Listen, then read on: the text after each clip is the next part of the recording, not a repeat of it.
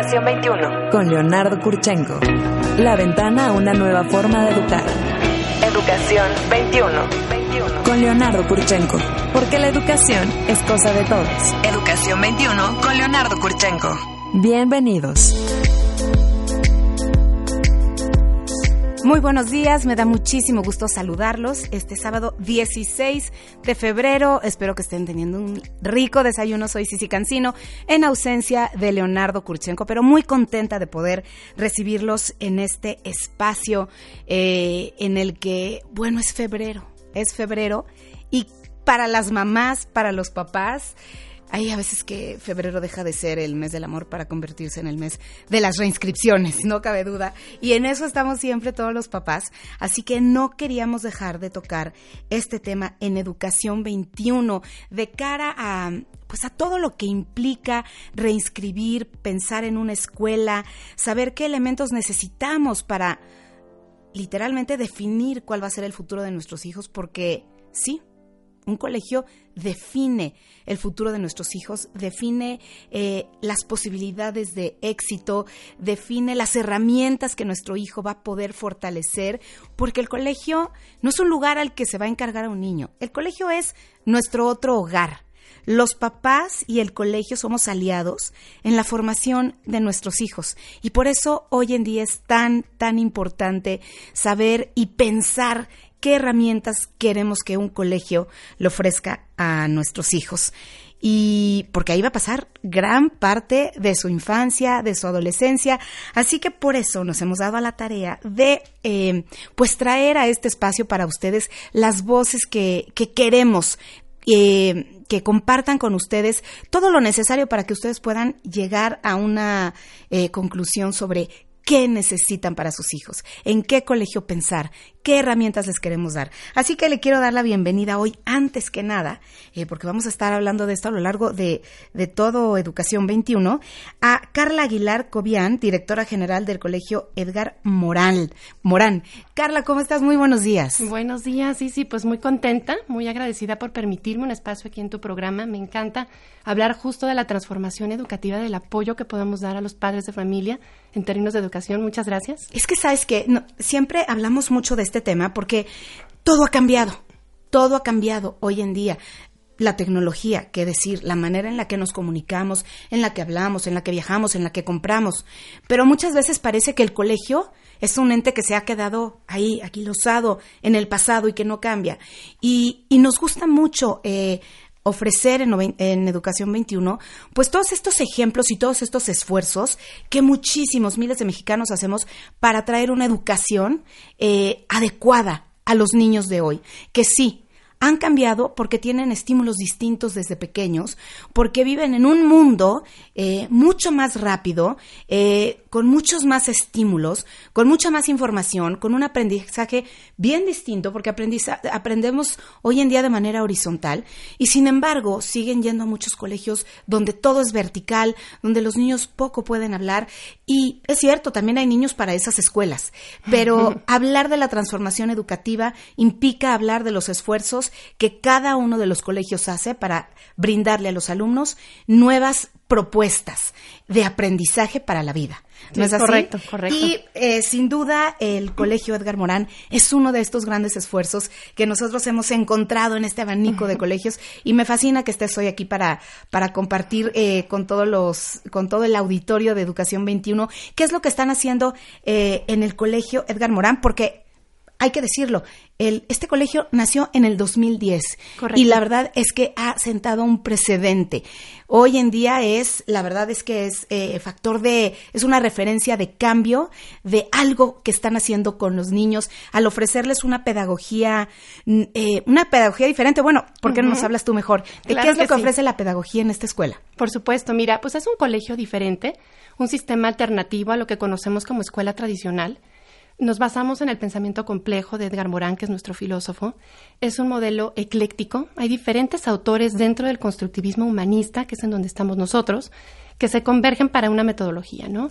Eh, el colegio ofrece, eh, como está centrado en el humanismo, la intención es ofrecer, desarrollar en los chicos habilidades lejos de nada más el contenido académico. He tenido padres de familia que van a pedirme informes y me dicen, bueno, ¿tu escuela es constructivista? Sí. Ah, pues ya me lo sé. Eh, el alumno construye su propio aprendizaje, pero sabes que sí, sí, este, ese no es el camino en el que vamos. En donde vamos es en la parte del humanismo. Y el humanismo habla de que la persona se construye a sí misma como persona. Y entonces nos centramos precisamente en las habilidades del ser, que el niño se conozca en este caso, no estamos hablando de una escuela que tiene preescolar, primaria y secundaria, entonces buscamos que el niño pues conozca sus formas de aprendizaje, respete su propio ritmo y a través de todo ese proceso incluso diseñe su propio modelo de aprendizaje que son habilidades esenciales no solamente para la parte académica, que, lo, que es lo que sigue, sino pero incluso para la vida, la vida propia, ¿no? Que eso es extraordinario porque todos los niños son distintos, ¿no?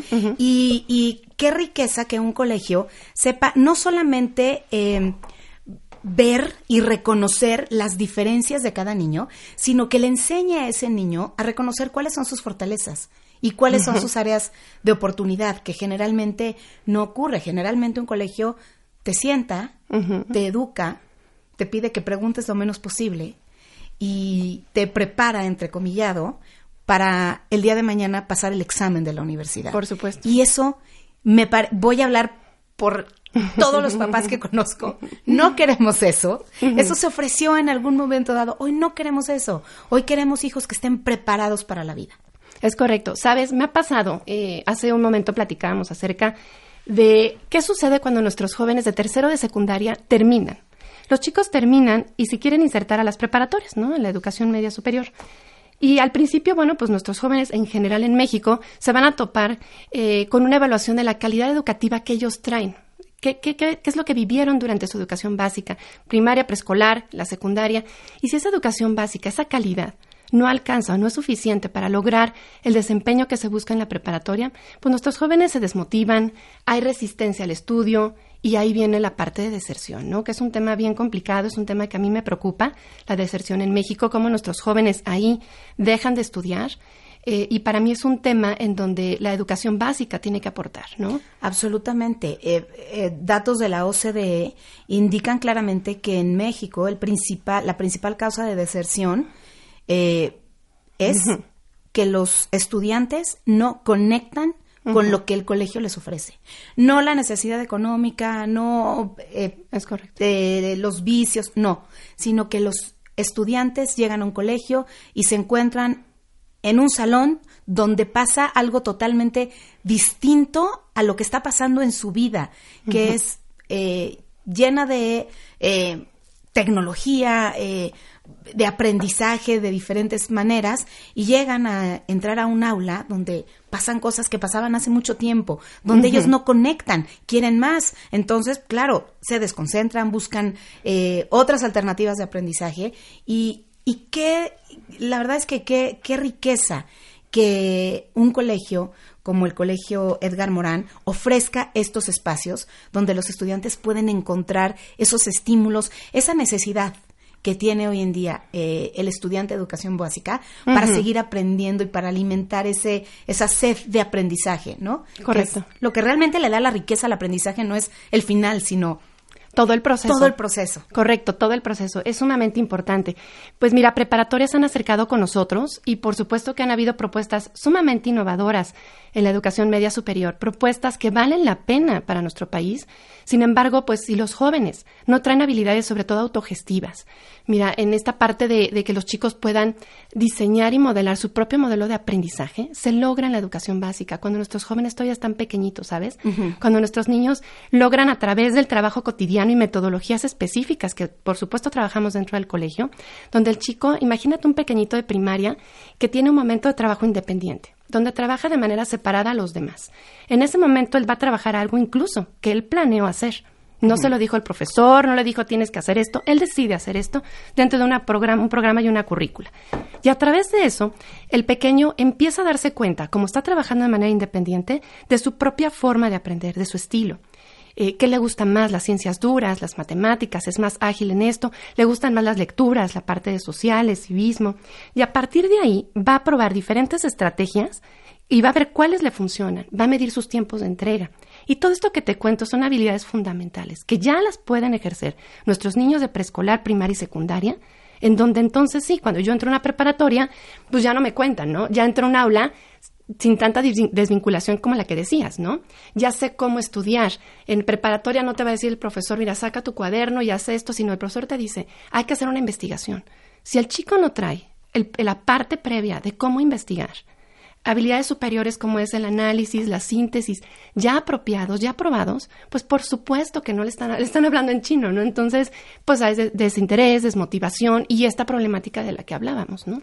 Esto es lo que ofrece eh, el colegio Edgar Morán, ¿no? Eh, el estudiante, eh, y eh, sobre todo en la educación básica, aprenderá a través, supongo, de proyectos, ¿no? Y cómo elige su proyecto, pues a, partir de, discernir sobre sus propios intereses, como decías. Por si me gusta más la lectura, si me gusta más hacer las cosas. Supongo que también aprenden haciendo, ¿no? Por supuesto. Mira, hay dos puntos bien importantes y creo que vale la pena compartirlo en este programa.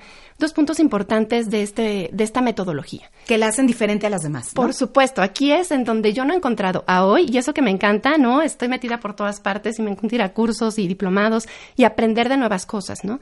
Pero hoy no he encontrado esto. Esto es una mezcla en donde hay un momento en donde los chicos trabajan de manera independiente, porque reconocemos como humanistas que el ser es único e irrepetible y tiene su propia forma de trabajo. Y entonces y hay un momento en donde los chicos trabajan de manera independiente y hay un momento en que trabajan de manera grupal. No podemos hacernos a un lado de que somos seres sociales. Esta pedagogía se le llama pedagogía comunitaria y personalizada, bueno, ya es una, una terminología, pero entonces todas las actividades dentro del colegio se basan en esta dualidad. Hay momentos en donde los chicos, y esto para mí es maravilloso, eh, pueden eh, intervenir directamente en la planeación de su currícula. Antes, en una escuela incluso tradicional, o al menos las alternativas que conozco, los profesores son quienes dicen qué es lo que tienes que estudiar, ¿sabes? Pero que el chico, un alumno de primaria, un alumno de secundaria, pueda decir, de esta gama de opciones que tengo de mi currícula, quiero empezar a trabajar con esto, tiene muchísimo valor. Para empezar, el chico al decidirlo, asume la responsabilidad del trabajo, eh, empieza a medir el impacto que tiene en, todo su, en, su, en su momento de proyecto, ¿no? en todo su trabajo.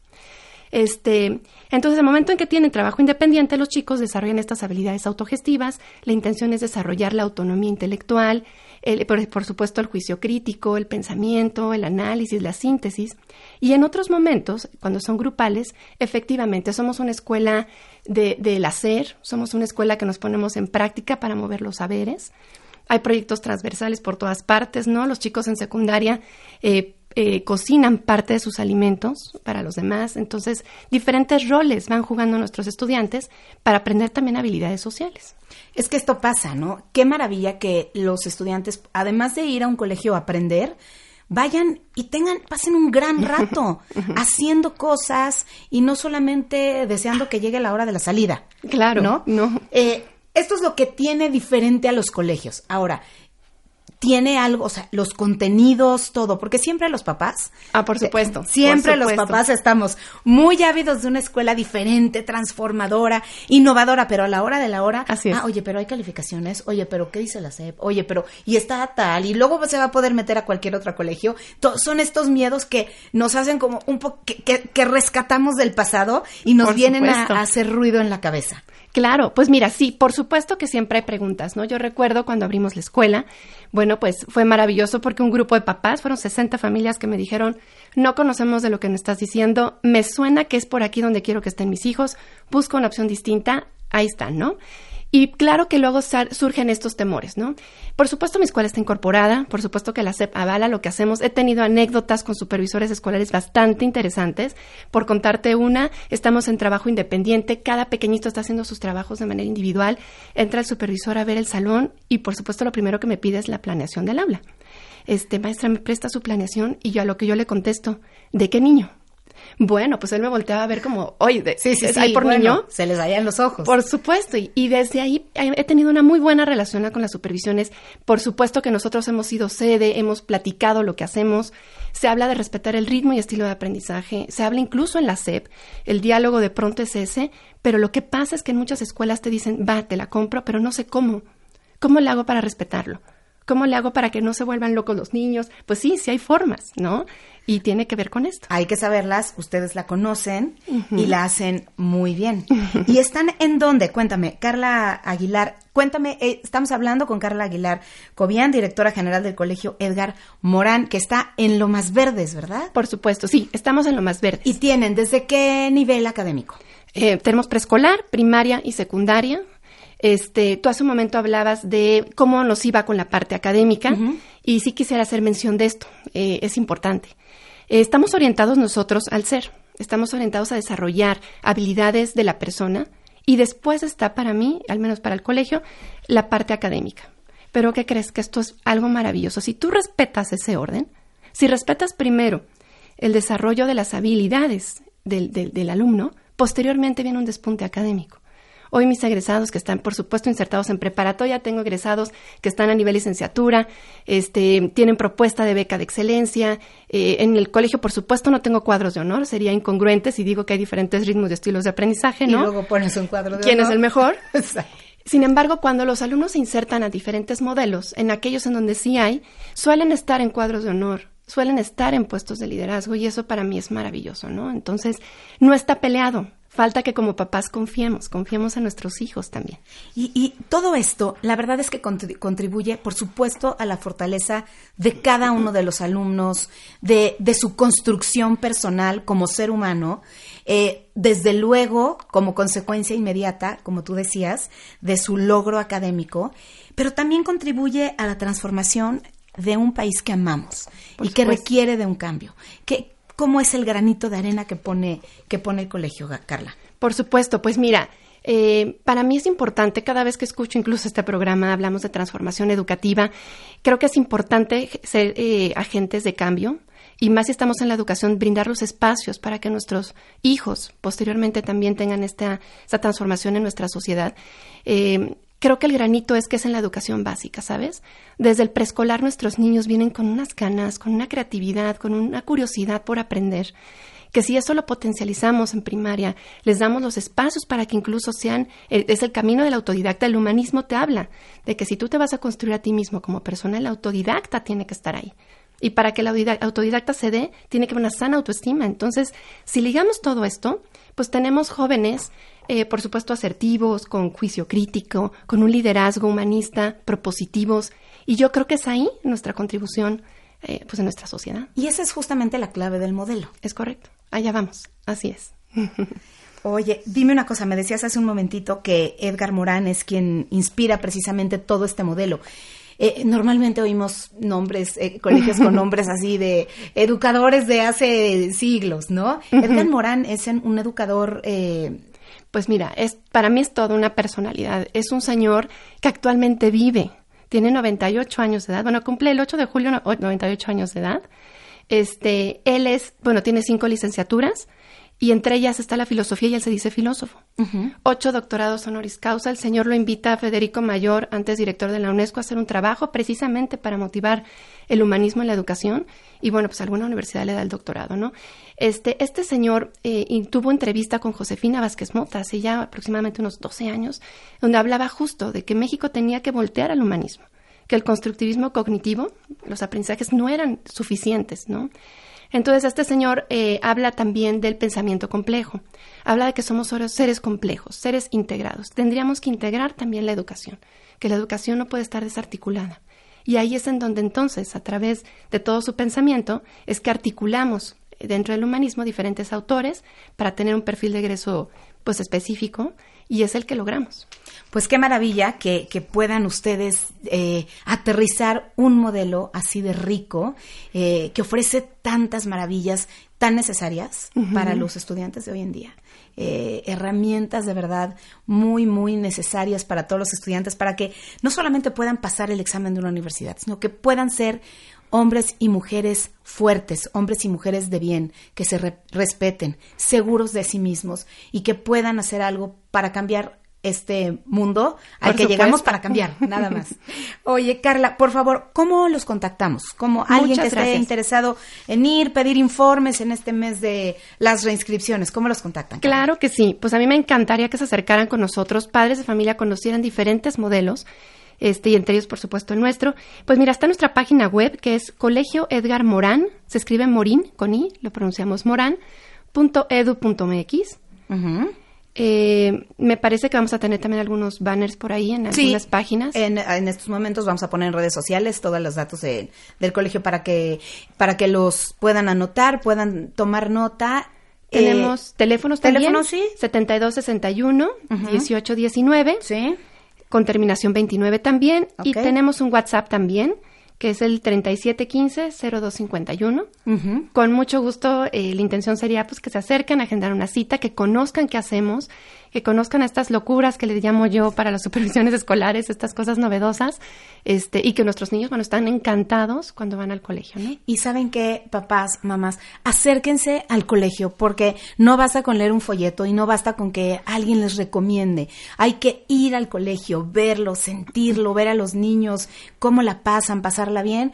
Carla ya les abre las puertas del colegio para que vayan, lo conozcan, indaguen, pregunten y bueno, vean todo este modelo que, que ofrece el colegio Edgar Morán eh, para darles herramientas de vida para sus hijos. Con mucho gusto. Carla, te agradezco muchísimo que hayas estado en Educación 21 y espero que no sea la última vez. Nos vemos por aquí. eh, Claro que sí. La próxima. Claro que sí, sí, sí. Muchas Muchísimas gracias. gracias. Nosotros hacemos una pausa en Educación 21. Soy Cici Cancino. Volvemos enseguida.